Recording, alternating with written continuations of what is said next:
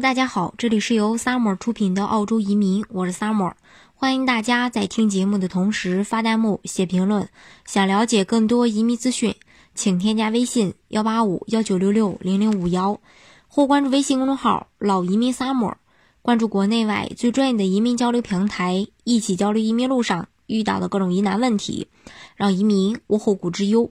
那澳洲幺八八 A 签证呢？它是一个商业创新类别的签证，也是一个为期四年的临时居留签证。幺八八 A 签证持有人在澳大利亚经营经营这个生意满两年之后，满足了一定的条件，就可以转八八八呃永居签证拿到绿卡。那幺八八 A 签证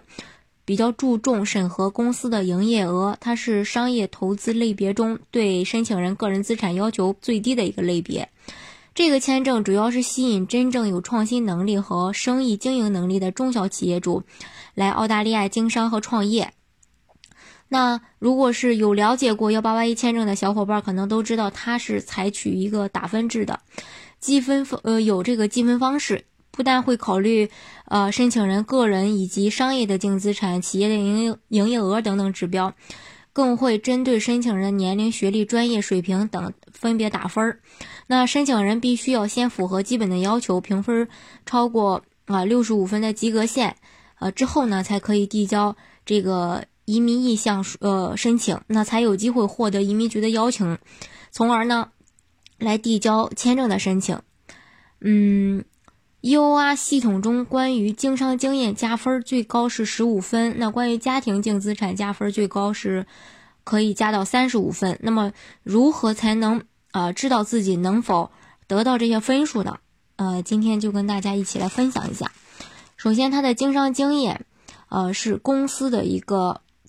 所有权，就是 business ownership。那移民局要从工商系统查询中去，嗯，这个查询这个申请人在加分年限中是否拥有用于移民的公司的所有权。那也就在加分年限中的股份是否能超过百分之三十。另一个就是财务信息，申请人需要提供加分年限的财务报表、企业所得税信息等等。另外就是公司的管理，那移民局需要看到申请人在加分年限中每一年的一个管理文件。这是关于经商经验这一部分。那家庭净资产的话啊，就是夫妻名下的存款啊、房产啊、公司净资产呀等等都可以。那房产的市值可以从你购买日期开始算，只要在递交网申前拿到房产证就可以。那如果房产证有贷款，那么房产价值需要用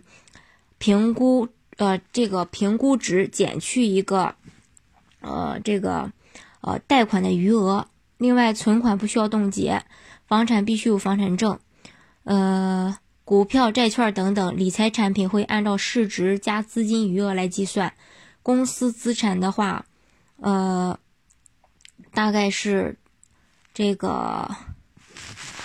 就是呃，所有者权益乘以持股比例的计算。那如果用公司做资产，需要单独做公司净资产的审核。那目前 UR 打分系统中要求提供过去两年的资产情况，同时还要满足邀请函日起前三个月内满足八十万澳币的一个资产要求，这一点呢大家要注意。好，今天的节目呢就给大家分享到这里。如果大家想具体的了解澳洲的移民政策的话，欢迎大家添加我的微信幺八五幺九六六零零五幺，或关注微信公众号老移民萨摩。关注国内外最专业的移民交流平台，一起交流移民路上遇到的各种疑难问题，让移民无后顾之忧。